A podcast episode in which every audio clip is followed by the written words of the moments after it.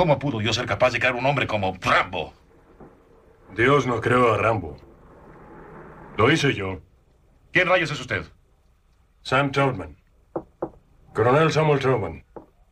Estamos muy ocupados esta mañana, coronel. ¿En qué puedo servirle? Vine por mi muchacho. ¿Su muchacho? Yo lo recluté, lo entrené. Fui su comandante en Vietnam tres años. Diría que eso lo hace mío. Me pregunto por qué el Pentágono decidió mandar a todo un coronel para hacerse cargo de esto. El ejército pensó que podría ayudar. No veo cómo podría hacerlo.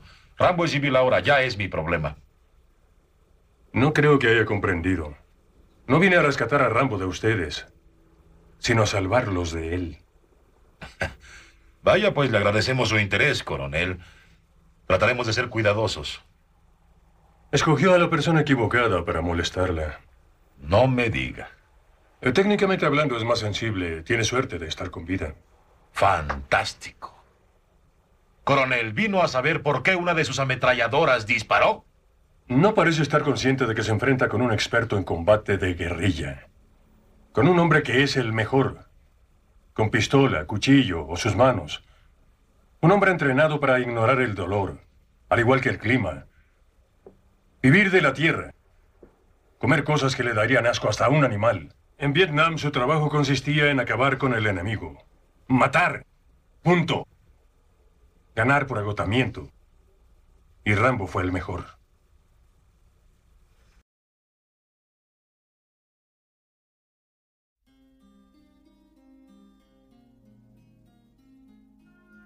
John Rambo, un ex boina verde, se entera que su último compañero de división en Vietnam murió a causa de un cáncer provocado por el agente naranja al que estuvieron expuestos en la guerra.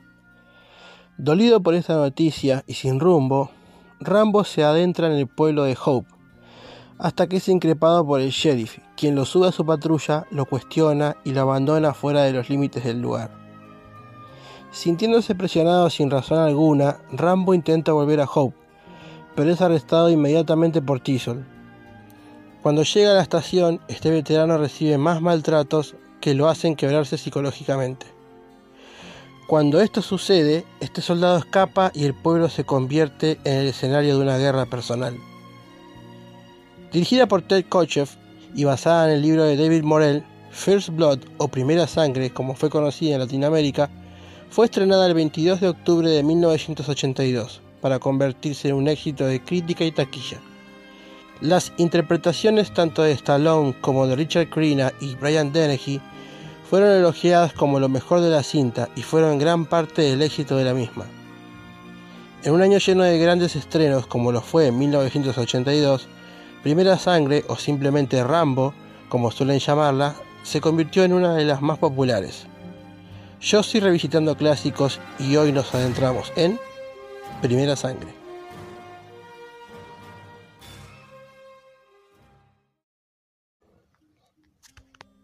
Me tendrán que perdonar y comprendo que quizás esta no sea la forma más profesional de empezar este episodio. Pero cuando digo primera sangre no siento que me esté refiriendo a esta película. El nombre de Rambo se grabó tan a fuego en quienes vimos esta película de jóvenes que simplemente hay muchos de nosotros que solamente le decimos Rambo o Rambo 1 a esta película. Y así es como me voy a referir a Primera Sangre de ahora en adelante, honrando ese título con cariño que todos le dimos y que nos lleva realmente. Rambo es una película que creo que no necesito detallar por qué es un clásico. Es una película que tiene muchos elementos que la convierten en uno, para dar esa sensación palpable de oro cinematográfico, que lo único que hace con el tiempo es envejecer mejor, Siempre podemos contar con este filme para disfrutar una experiencia entretenida y completa, bien dirigida, y aunque no lo fue por simples razones comerciales, una experiencia autoconclusiva, posicionada en una época con un trasfondo tan duro como la guerra de Vietnam y la posterior derrota estadounidense. Esta cinta logró ser la más recordada, irónicamente siendo también la que menos mostró la guerra en sí o a Vietnam, enfocándose más en los dolores psicológicos y los traumas ignorados por muchos años por la sociedad norteamericana. Este enfoque en contar las consecuencias personales de esa incursión bélica le dio a esta película una fuerza narrativa y un impacto cultural único. Primera Sangre cuenta la historia de John Rambo, un ex boina verde que viaja a las cercanías de un pueblo en Washington en búsqueda de un camarada de Vietnam. Cuando éste se entera que su amigo murió de cáncer, Rambo sigue su camino, pero su aspecto de viajero algo descuidado prende las alarmas del sheriff Tyson, quien lo confunde con un vagabundo, lo increpa y de forma muy amigable lo echa de la ciudad. Cuando Rambo se indigna por lo ocurrido, no está dispuesto a dejarse abusar, por lo que intenta volver a entrar, solo para ser arrestado. En la comisaría, el resto de los oficiales también lo maltratan y hasta terminan golpeándolo. Rambo escapa a las montañas donde la pelea continúa y en un accidente uno de los oficiales que intentaba matar a Rambo muere cayendo de un helicóptero. Rápidamente esta tensión escala de nivel y es cuando el coronel Troutman es enviado a Hope para intentar lograr una solución pacífica a este asunto. Sin embargo, esta salida no está ni en la mente del abusivo Sheriff Teasel ni en la mente del torturado ex boina verde. Sylvester Stallone interpreta a John Rambo. Rambo es un veterano de Vietnam, uno de los mejores soldados de combate, condecorado con la medalla de, honor por sus grandes actos de valentía en el frente de batalla, este hombre es una persona de pocas palabras y si bien los traumas que lo atormentan lo hacen actuar de una forma peligrosa, la película lo retrata como un personaje con compasión y lealtad, lo que lo hace un personaje mucho más empático que su contraparte literaria y un buen material protagónico para una cinta de acción y drama. A diferencia del libro, este Rambo no mata a nadie, solo al oficial Art Galt, en un accidente provocado más por la intención del policía de matar a Rambo que Rambo de matarlo a él. Solo hiera a los policías que se le enfrentan y cuando un civil se cruza en su camino, él simplemente lo deja ir. Este personaje cae en una categoría más adecuada al estereotipo de protagonista de acción de la época se mueve en un espectro donde se le permite cierta acción y lucha, pero el factor emocional que genere la empatía con el público tiene que estar ahí.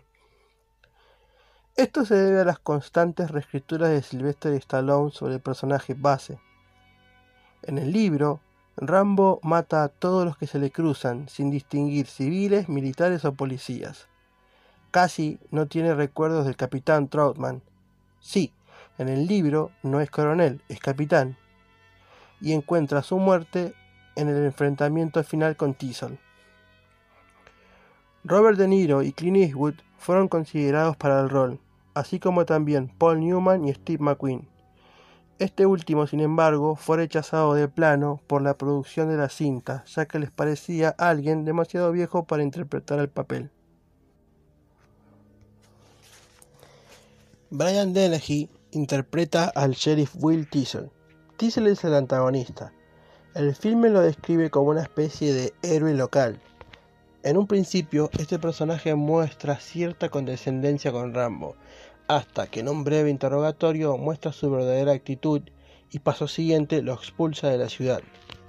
Cuando toda esa hostilidad fortuita explota en una guerra personal entre él y el ex boina verde, su personaje empieza a llevarse un poco más por la venganza, la película muestra entre líneas que justamente la posibilidad de que Rambo le destruya su imagen de protector del pueblo y lo haga quedar en ridículo enciende esta cacería humana. Este personaje, a diferencia del de Rambo, sí es algo más fiel a su contraparte literaria. Sin embargo, en la novela las motivaciones de Teasel son explotadas un poco más y tiene algo más de peso. Obviamente, en la novela, Teasel no pelea contra un prófugo de la ley nada más, sino contra un asesino despiadado y enfermo, lo cual justifica un poco más las acciones que toma en contra de él. No solo eso, sino que podemos ver un poco más sobre el pasado de este personaje, sus problemas transitando un divorcio reciente y su enojo hacia los veteranos de Vietnam, siendo él un veterano de la guerra de Corea, guerra que ante sus ojos quedó olvidada por la gente. Todos estos aspectos fueron descartados para crear un villano muy bien interpretado, pero algo menos tridimensional, para establecer una lucha más unilateral en cuanto al vuelque de la simpatía de la audiencia. Richard Crenna interpreta al coronel Sam Troutman. Troutman es una especie de alegoría a la imagen del tío Sam. Este fue quien reclutó, entrenó y comandó a Rambo. es la única persona con quien Rambo tiene un vínculo real. Ellos fueron parte del Comando Baker. Messner, Ortega, Coleta, Jorgensen, Barry, Krakauer, Troutman y Rambo combatieron en una gran cantidad de misiones y es justamente la visita de John a la casa de Delmal Berry lo que desata toda la trama de esta película. Este personaje es de una importancia muy grande, ya que es a través de él que se explicitan algunas cosas sobre el pasado de Rambo y sus problemas relacionados a lo vivido en Vietnam. Es el nexo que hace mover la trama cuando las armas bajan y se dan paso a las escenas de reuniones o conversaciones necesarias. Su monólogo de, introducción es uno de los momentos más queridos por los fanáticos. La forma en la que Trotman vende de alguna forma a su muchacho está tan bien ejecutada que lejos de parecer tonta, siempre es muy divertida de ver. La interpretación de Krina le da una personalidad muy grande al personaje, el cual terminó siendo tan aceptado y querido por la audiencia que terminó incluido en todas las películas de este Boina Verde hasta el fallecimiento de Krina en el 2003. A diferencia de la película, en el libro, Rambo casi no recuerda a Trotman, y esa relación cuasi paternal no existe. De hecho, cuando estos dos hablan por la radio, Rambo no le responde y se refiere a él como el bastardo que, traiciona a los suyos, refiriéndose a cómo Trotman ayuda a Tyson. Fuera de esto, no hay nada más entre estos dos hasta el final donde el capitán le dispara a Rambo en la cabeza con una escopeta, terminando con su vida. En la película se intentó dar un final similar, con Rambo pidiéndole a Trotman que le dispare y lo mate, cuando éste no puede hacerlo, John fuerza su mano y termina disparándole en el estómago y matándolo. Este debía ser el final original de la película, pero el estudio de una audiencia de prueba calificó a este final como un final muy deprimente. Es por eso que esto se cambió al final que todos conocemos. Parte de este final alternativo se puede ver como una secuencia de, de un sueño en la película del 2008 John Rambo. Inicialmente, el coronel Trotman iba a ser interpretado por Kirk Douglas. De hecho, la producción de la película llegó al punto de empezar a promocionarse con pósters que resaltaban la figura de Douglas por sobre todas las demás. Hay que entender que para la época este hombre era una estrella mucho más grande que Stallone, quien por esos años realmente se debatía entre tener éxito o encontrarse con otro fracaso que pondría en serios problemas una carrera recién construida. Los constantes cambios en el guion y algunos problemas en la producción hicieron que este veterano actor se retirara y diera paso a Krina. Extrañamente, hoy en día los pósters promocionales de esta película con la foto de Kirk Douglas son considerados extremadamente raros y objetos de colección extremadamente valiosos. Jack Starrett interpretó a Art Gall, el brutal ayudante del sheriff. Es quien más maltrata a Rambo, haciendo gala de un sadismo que últimamente termina costándole la vida cuando, obsesionado por matarlo, pierde el equilibrio y cae al vacío. Starrett era un actor que frecuentemente era contratado para este tipo de roles villanescos. En la película El Río de 1984 se lo puede ver en un rol similar a este. David Caruso interpretó a Mitch, Mitch es uno de los policías bajo las órdenes del sheriff Teasel. Este es el único policía que muestra algún tipo de lástima o piedad por Rambo. Si bien este personaje no hace mucho, muestra cierto tipo de contraste entre la brutalidad de los oficiales de mayor rango y la ingenuidad de este novato. David Caruso se volvería una cara muy reconocida de la televisión gracias a su personaje de Horatio Kane en la serie CSI Miami. Si algo ayudó a levantar a Primera Sangre o Rambo por sobre la media, en una época dominada por el cine de acción, no solo fueron sus emocionantes escenas, sino también la excelente banda sonora compuesto por el genio musical Jerry Goldsmith. Esta banda es tan buena que se convirtió por derecho en la marcha del personaje. Es de esas melodías que son alteradas entrega tras entrega, pero nunca reemplazadas. It's a Long Road instrumental es simplemente una genialidad. Esos acordes de guitarra describen la melancolía y el peso emocional que el personaje de John Rambo y su historia llevan en sus hombros. Es la fusión perfecta entre personaje y melodía, y es por eso que lo acompaña en cada nueva aventura. Simplemente una obra perfecta. Hay que reconocer que comparado a lo que ofrece la novela, la película toma un sendero mucho más seguro y tradicional. Pero lejos de ser un error, esta decisión no fue desaprovechada, entregando en el proceso un personaje que se instaló en la cultura pop. Rambo, al igual que muchos de su época, logró tocar con su historia varias generaciones. La verdad es que esta primera película fue la que mejor retrató al personaje. Quizás no es la que más se asocie con él, pero es la más sincera y tridimensional de todas. Para cuando yo pude ver consciente esta primera película, ya me había aproximado al personaje por muñecos, revistas y videojuegos, todo lo que acompaña a una figura tan grande como esta, y recuerdo mi sorpresa cuando en esta primera película veía a Rambo sonreír al principio y llorar desconsolado al final.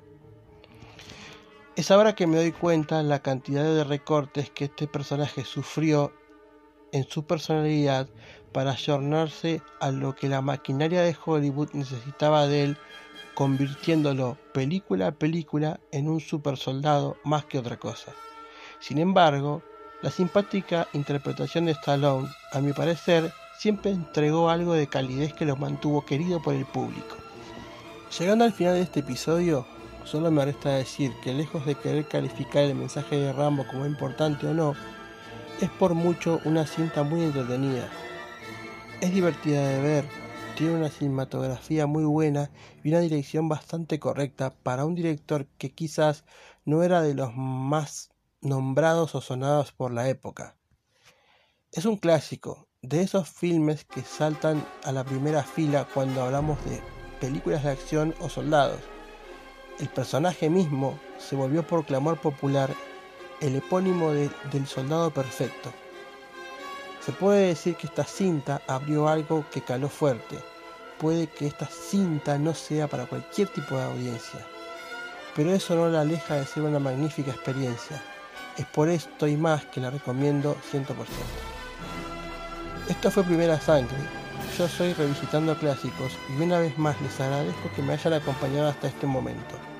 Nuevamente, si conocen a alguien que le pueda gustar este episodio, con compartirlo me ayudaría mucho. Y como es costumbre, les voy a dejar una pregunta para que la contesten. Con esto me despido y hasta luego.